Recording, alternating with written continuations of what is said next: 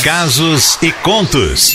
Histórias que a vida conta. Eita, meu Deus, que chegou a hora, gente. Tá na hora da gente ouvir história interessante aqui. Casos e contos na Litoral FM. E diz mais ou menos assim, ó. Cleidinha, quero contar minha história para vocês, mas por favor, não me identifique. E a gente respeita muito isso, né? E a história dela é assim.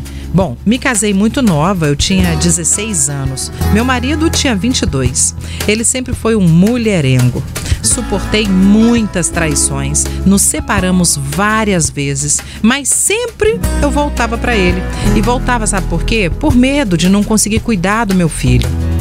Em 2016, meu filho já crescido, eu arrumei um trabalho em Belo Horizonte.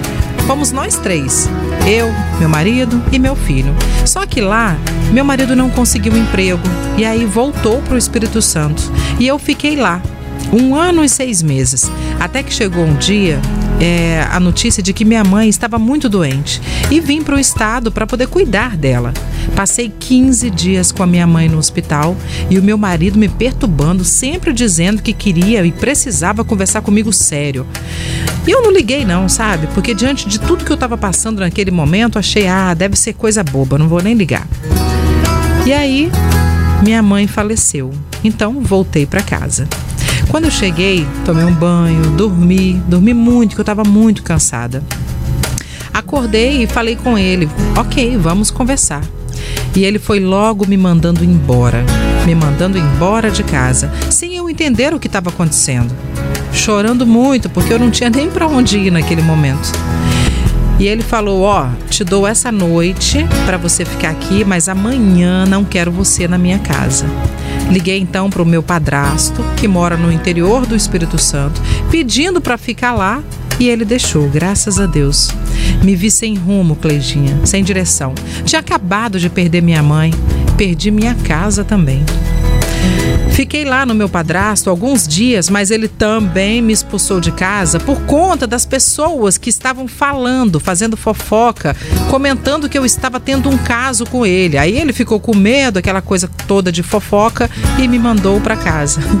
Oh meu Deus, eu que considerava ele como um pai. Fiquei de novo, Cleide, sem ter para onde ir. Entrei na OLX à procura de um trabalho. Consegui um em Vila Velha, graças a Deus. Fiquei lá por um ano trabalhando. E um dia, chorando, implorei para Deus para me dar um cantinho, porque eu não aguentava mais viver de favores. Morava aqui e ali, sempre de favores. Era tudo muito difícil. Então, até que Deus me ouviu, me enviou um anjo, eu falo, é um anjo mesmo, que me vendeu uma kitnet pagando em suaves prestações. E agora eu trabalho em dois empregos para poder conseguir pagar esse kitnet, né? Porque mesmo sendo suaves prestações, fica caro para quem não ganha muito bem, né? Mas mesmo nessas horas, mesmo muito cansada, sem dormir direito de tanto trabalhar, eu agradeço a Deus todos os dias porque Ele me abençoou muito e eu não preciso mais de ninguém, nem de me humilhar para ninguém. Agradeço sim a meu ex-marido, agradeço ao meu padrasto por terem feito isso comigo, porque eles me deram força que eu nem sabia que tinha. E hoje eu choro, Cleide, choro muito, mas é de felicidade, de ter onde voltar todos os dias. Obrigada, primeiramente, a Deus e a esse anjo da guarda que apareceu e me ajudou a conquistar o meu cantinho. E a música que marca minha vida é essa aqui, ó.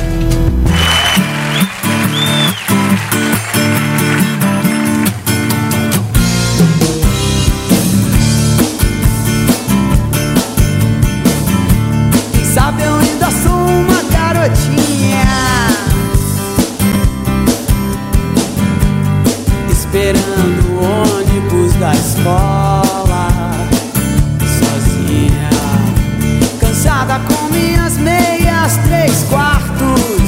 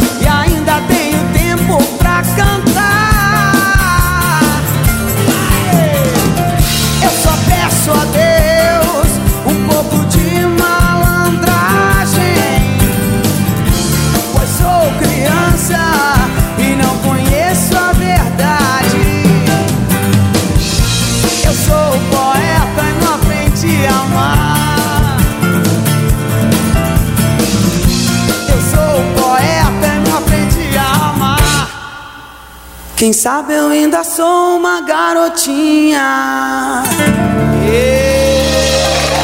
Bom dia! Bom dia! Ai, um excelente dia pra você que sintoniza Litoral FM, que acabou de curtir o Casos e Contos de uma história linda, de uma ouvinte que não quis se identificar, mas que graças a Deus teve um final feliz, ela conseguiu, através de um anjo da guarda, porque se dependesse do marido dela, né, do ex-marido, do padraço dela, tinha se lascado, na verdade seja dita, né? É verdade. A Bel falou assim: que história linda, parabéns, guerreira na fé, tira o chapéu pra mulheres que segue em frente e não fica se humilhando pra ex. É, isso Não aí. é verdade? E a Neide falou: meninas, não dou conta não dessas histórias, hein? Tô emocionada sempre.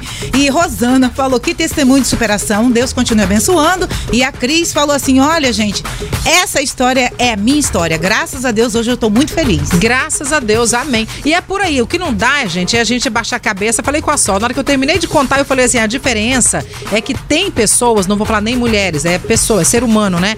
Que cai, entra numa depressão quando acontece algo triste na vida dela. Tem outras que falam assim: ok, vamos lá, fazer o que então? Graças a Deus que tem um monte assim, né?